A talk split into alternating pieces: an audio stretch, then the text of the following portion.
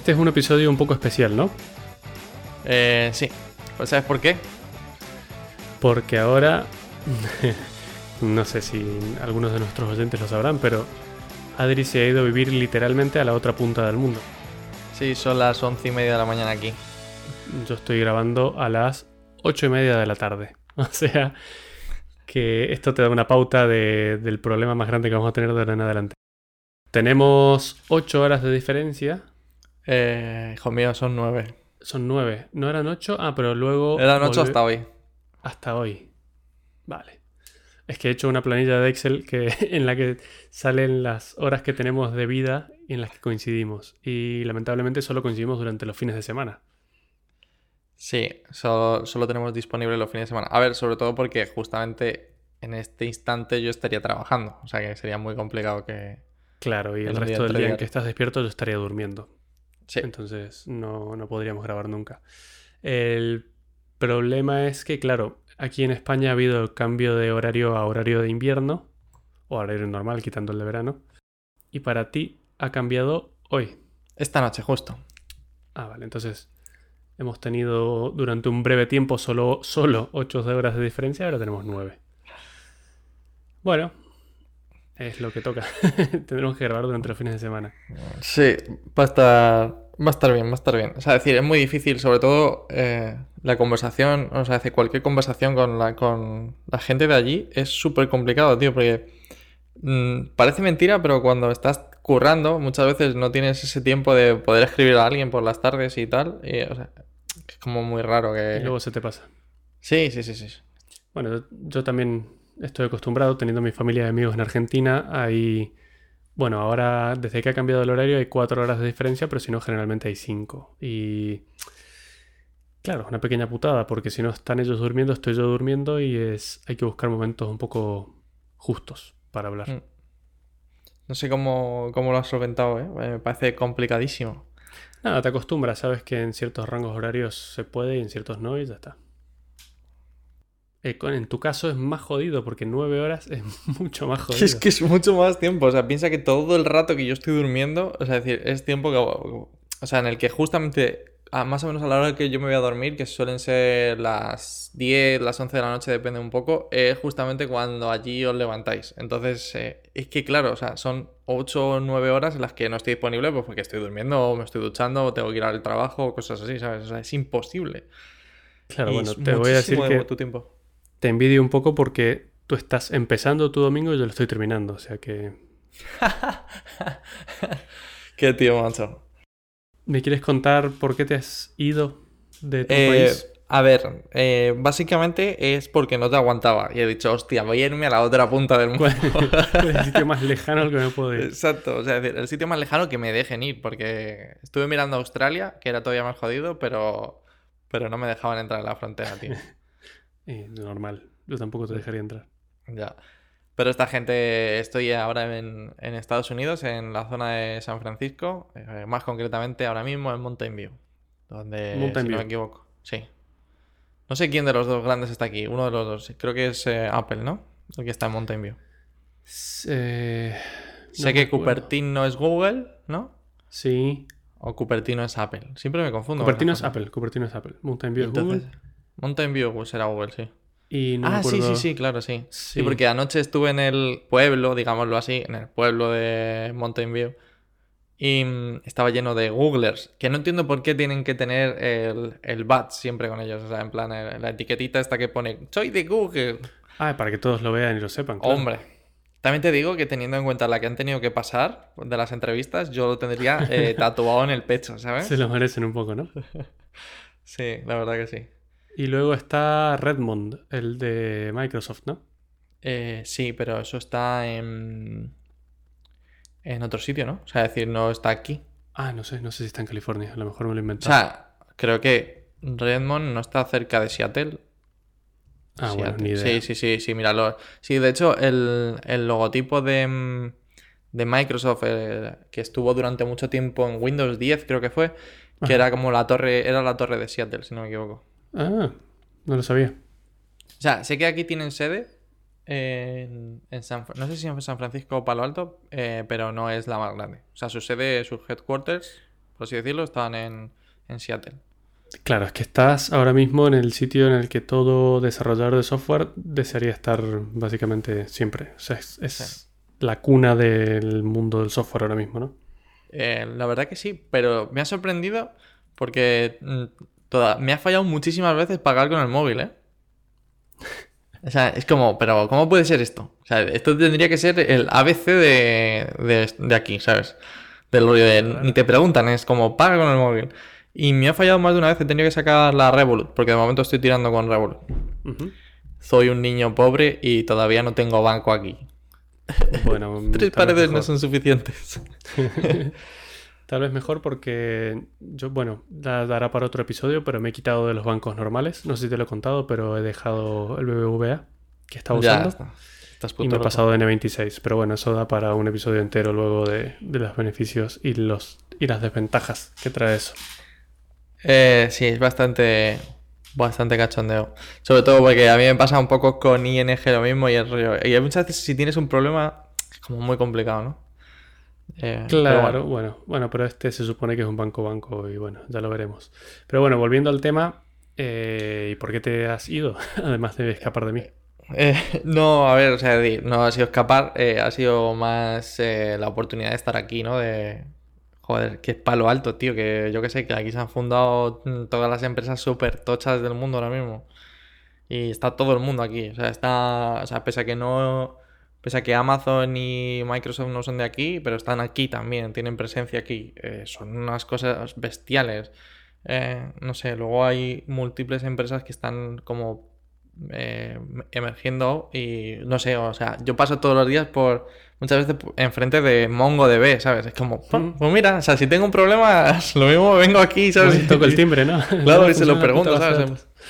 ¿Qué mierda pasa aquí? ¿Por qué esta búsqueda no funciona? O sea, no sé.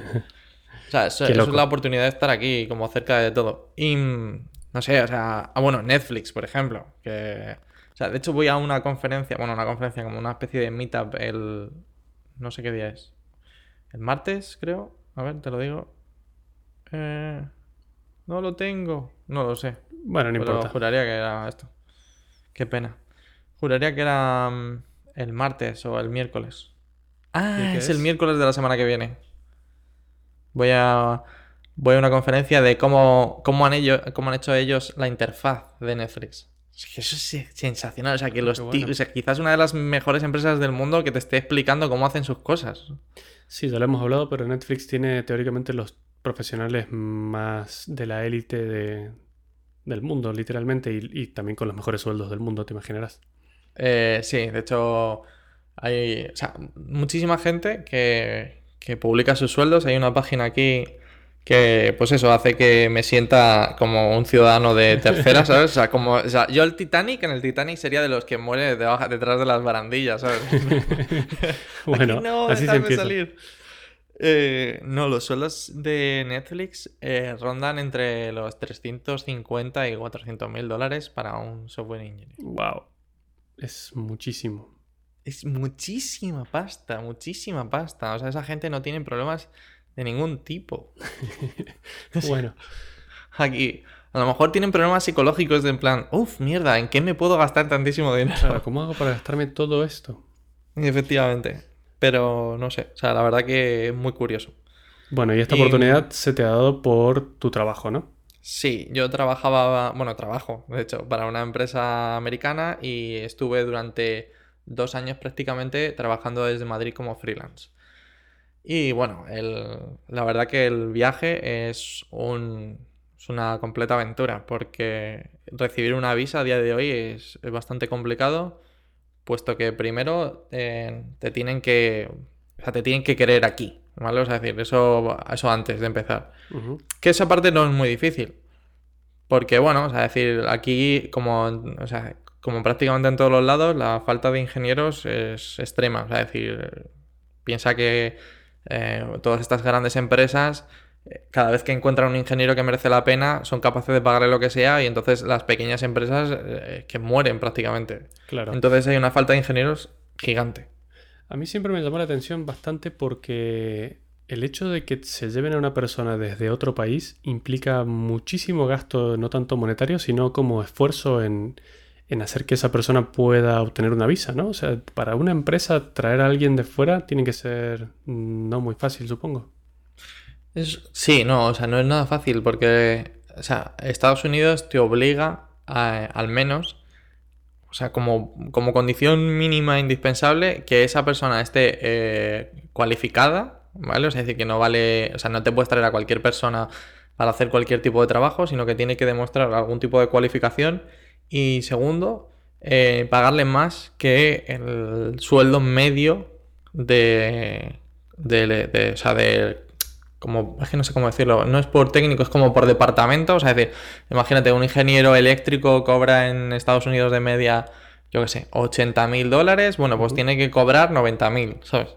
¿Por qué? Porque supuestamente te lo has traído de fuera y es, eh, es porque es indispensable. Entonces, mm, digamos como que te obliga a tener un, un sueldo un poco más alto que la media. ¿Y cuál fue el proceso por el que tuviste que pasar tú para obtener esa visa? Eh, bueno, pues eh, básicamente eh, tienes que dar un millón de papeles, todos tus datos, te analizan, no sé, de todo, papeles de la uni, experiencia de trabajo, no sé, cartas de no, no, tanto de recomendación, sino como que has, como que tienes experiencia, no sé, o sea, te pueden pedir muchas cosas, entonces básicamente el abogado no, o sea, te prepara ante todas esas situaciones. y... Ha sido de, múltiples etapas, ¿no? De múltiples pasos que has tenido que seguir. Justo. El primer paso es, eh, bueno, tienes que rellenar toda esta información antes de nada. O sea, es decir, en este caso, pues eh, obviamente la mayor parte de las empresas contrata a un abogado porque hay que rellenar una serie de, mm, bueno, como siempre, de documentos de estos legales que, que a saber qué pasa, ¿no? Si lo rellenan mal. y, nada, entonces el abogado eh, pues rellena eso como esa eh, solicitud para que, para que te concedan la visa. Y tienes entonces, ellos analizan ahí eh, que si los requisitos son mínimos, como para empezar a acceder a la visa. O sea, es decir, los requisitos mínimos, si no me equivoco, son una carrera o el equivalente que son 10 años de experiencia. ¿Vale? Valen términos intermedios, en plan, pues yo qué sé, ¿sabes? Eh, tres años de carrera o una carrera de técnica y luego, ¿sabes? Un, bueno, ya no existen carreras técnicas, pero bueno, carrera técnica, más años de experiencia y cosas así. Y supongo que estarás compitiendo con otra gente que está intentando hacer lo mismo, ¿no? Mm, no, sorprendentemente no. Porque, em, bueno, pues tú, eh, si cumples los requisitos, entras en una bolsa en una bolsa, eh, como que eso es como una especie de, rifa, literalmente. Y eh, de manera aleatoria, eh, Estados Unidos selecciona el, bueno, pues de esa bolsa que tiene, tantas visas como tenga ese año. Este año han sido muy poquitas, han sido 55.000. El año pasado creo que eran 65.000 visas.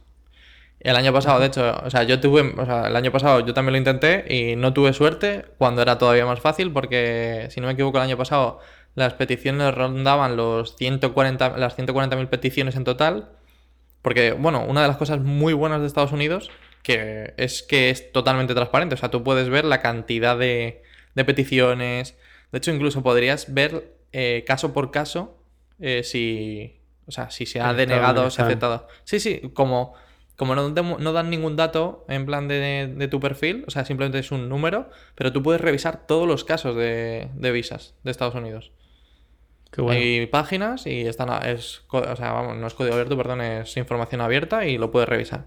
Entonces, el año pasado fueron 140.000 datos, o sea, 140.000 solicitudes y daban 65.000. Este año, que había casi 180.000 solicitudes, daban 55.000.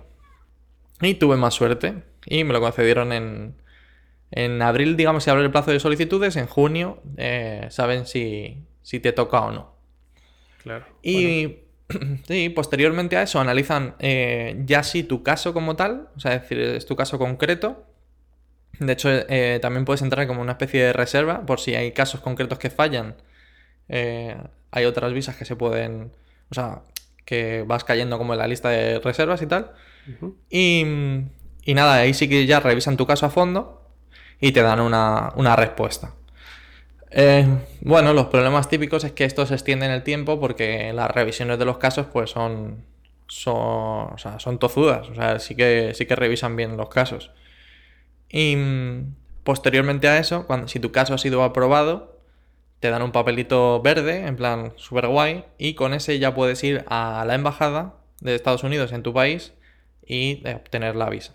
O sea, te, te- se quedan con tu pasaporte y te ponen el, la típica foto de, bueno, como que es una especie de página en tu, en tu pasaporte con tu foto, tus datos de visa y la empresa a la que estás asociado. Porque eso sí, em, es una visa de trabajo y aunque eh, o sea, decir, tienes que, tienes que tener trabajo para poder permanecer en el país. Porque es una visa de no residente, de no inmigrante. Claro, o sea que no, o sea, es literalmente una visa que está atada a que tengas un trabajo. Si no tienes trabajo, A tu Eh, casa. a tu casa, ¿no? A tu casa. sí, sí, tal cual. Eh, de hecho, yo podría permanecer en el país tres meses sin trabajo.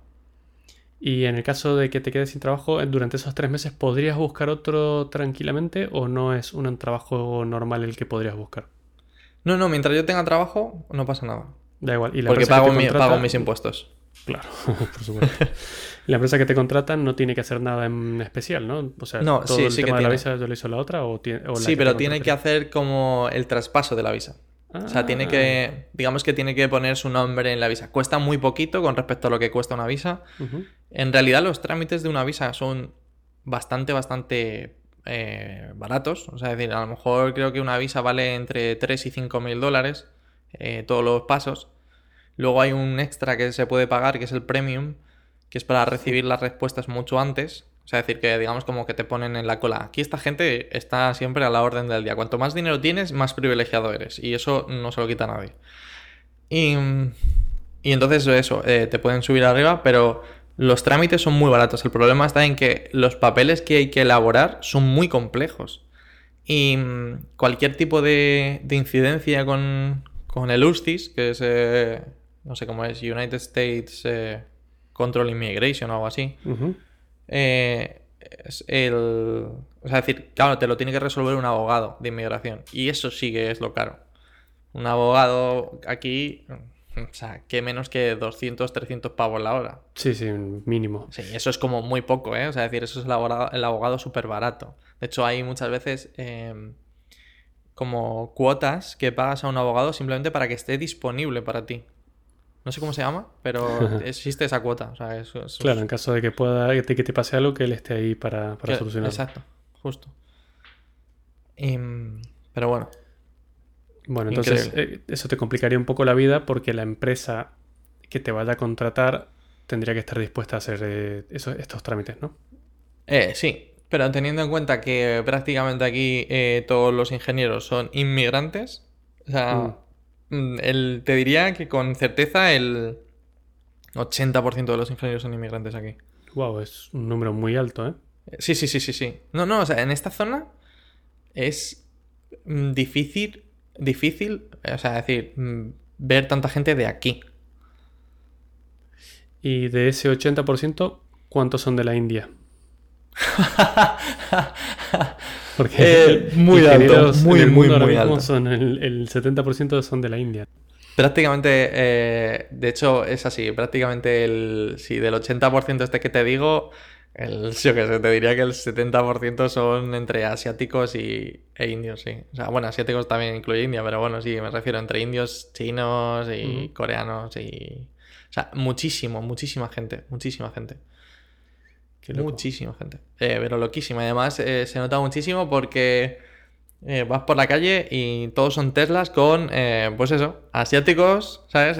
Metidos en su Tesla. Y es como, me cago en la leche. Bueno, ya, Muy ya ca- estás en camino, ya te falta menos para el tuyo. Sí, sí, sí, sí. Solamente me falta todo lo que vale el coche.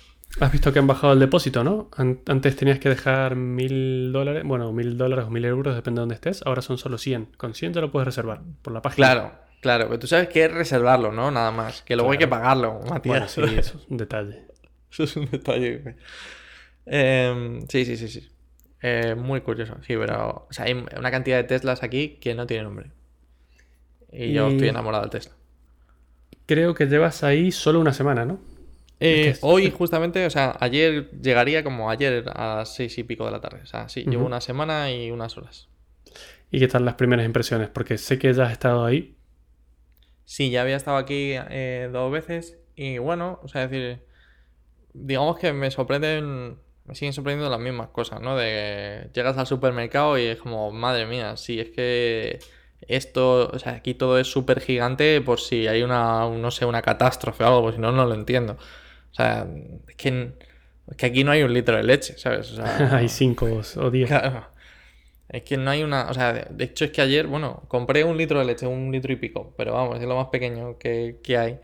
No sé, todo es enorme, todo es enorme. De hecho, tengo una foto buenísima de, del típico café de Starbucks que venden frío en los supermercados, que es así como muy pequeñito en España, Sí, es pequeñito. que, es, que será, yo qué sé, 30 centilitros, menos, o quizás incluso menos que una lata de Coca-Cola. Sí, menos. Eh, aquí había de 1,2 litros. O sea, es una barbaridad. O sea, es decir, te lo, lo juro, te lo coges y es como, madre mía, qué barbaridad. O sea, es decir, todo es, todo es inmenso. Y, Excesivo. sí, sí, y, to- y todos, y todo el mundo me ha dicho lo mismo. es, si te parece inmenso eso, mm, espera a ver Costco. Que Ah, Costco bueno, es como claro. el macro de España, que son que está, digamos, como más al por mayor. Entonces, claro, es todo en plan, mm, no sé, yo me imagino ya eh, la mayonesa en, en tarros de tipo persona, ¿sabes? Sí, además te tienes que acostumbrar ahora a hablar en galones, en pies y en todas las medidas que te quiero ver. No tengo ni idea. O sea, es decir, de hecho, lo único que he encontrado útil eh, ha sido una, una regla de para la temperatura. Porque últimamente está haciendo aquí frío. A ver, frío. O sea, es decir, por las mañanas a lo mejor hace 6 grados, aunque luego por la tarde hace- hace 26 grados, como ayer.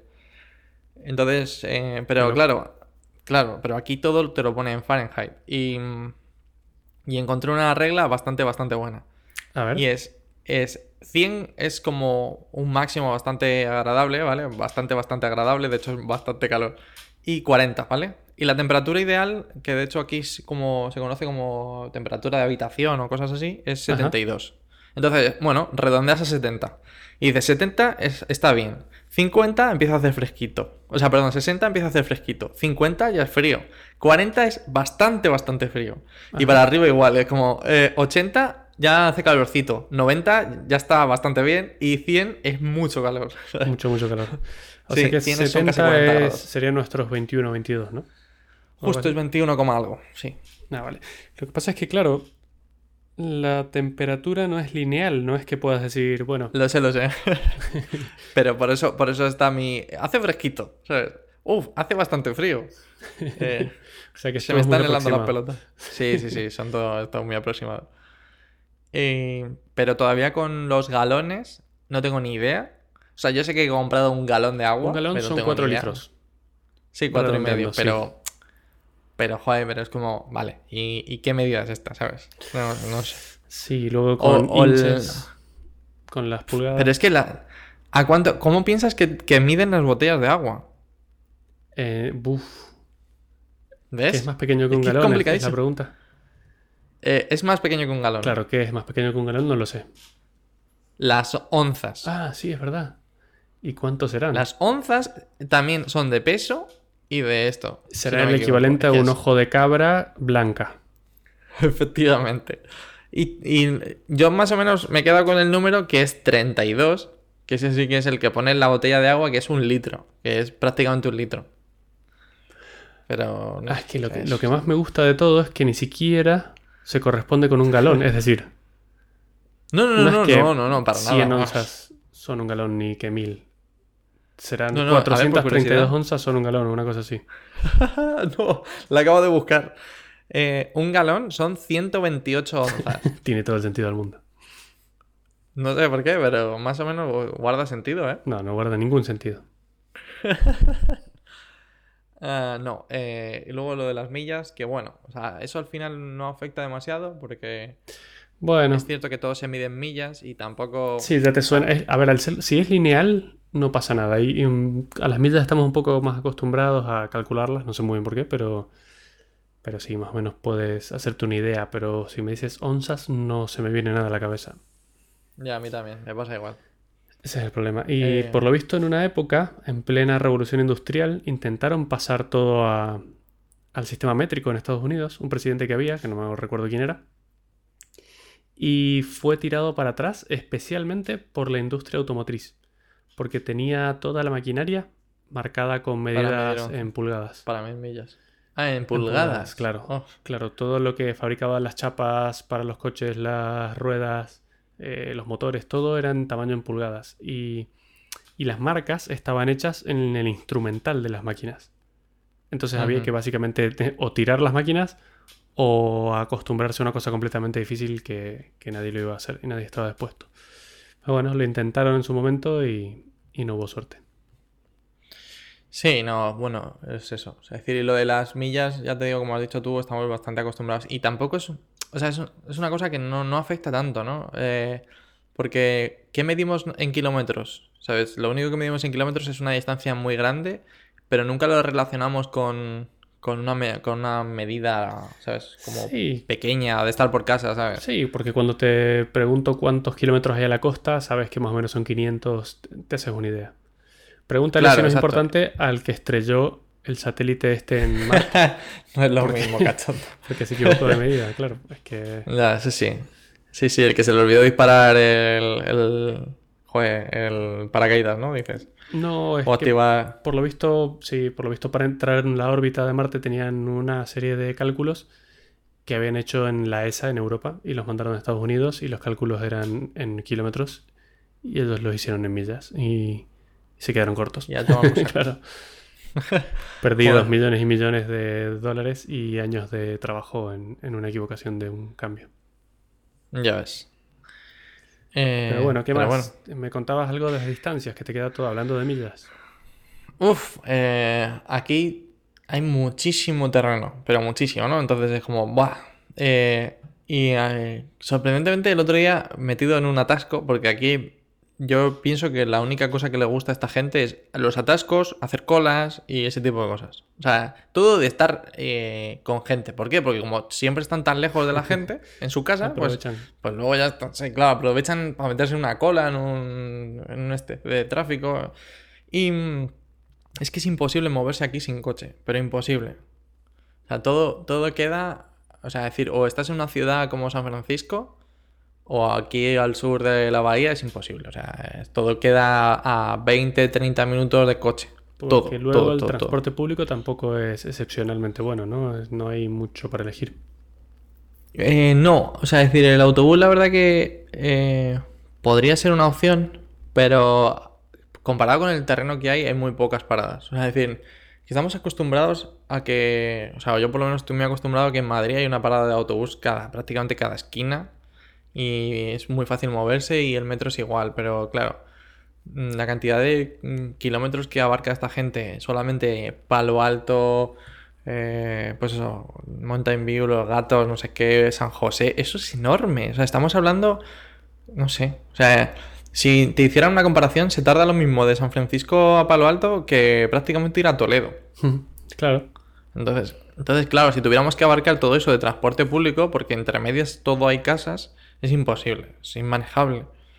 Y entonces se montan las que se montan aquí, que mm, pues por suerte de momento no me comió ninguna de estar completamente parado, pero pero bueno, es decir, se montan unas gordísimas. Y por la mañana un, mm, o sea, un trayecto que se tardan por la tarde noche 15 minutos, eh, por la mañana se tarda más de media hora.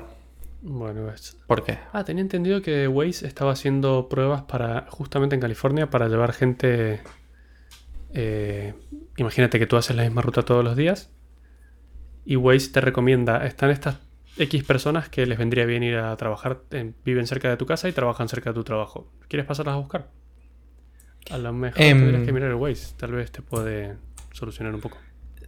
Sí, pero es que eso está muy bien y eso lo, lo hace la gente cuando va hacia San Francisco todos los días.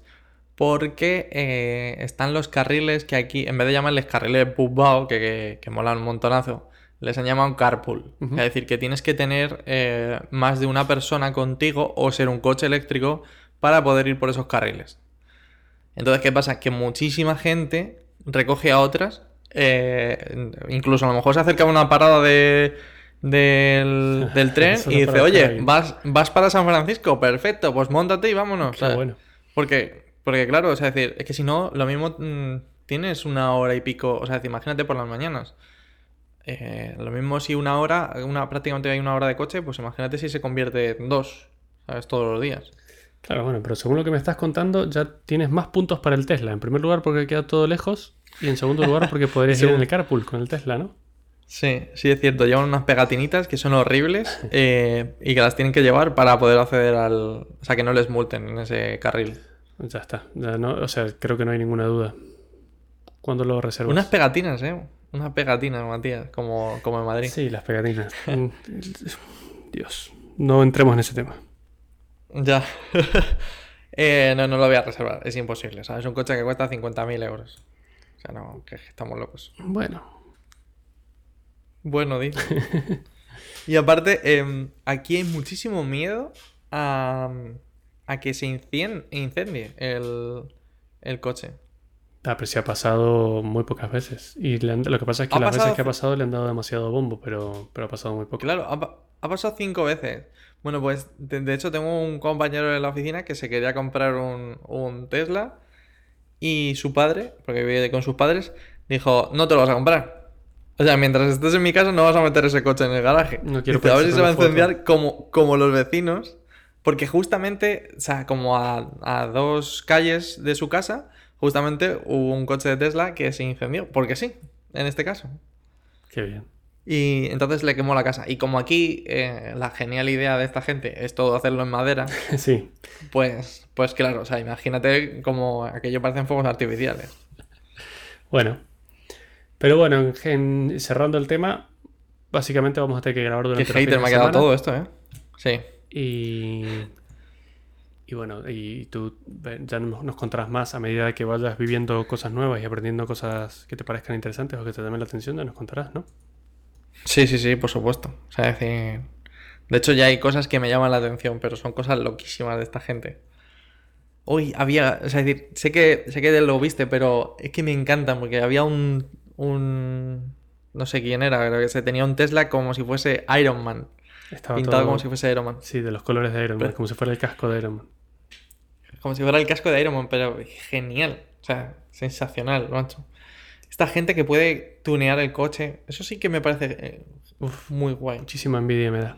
Si tiene cuatro ruedas, o bueno, si tiene algunas ruedas y funciona, ya está, puede, puede circular.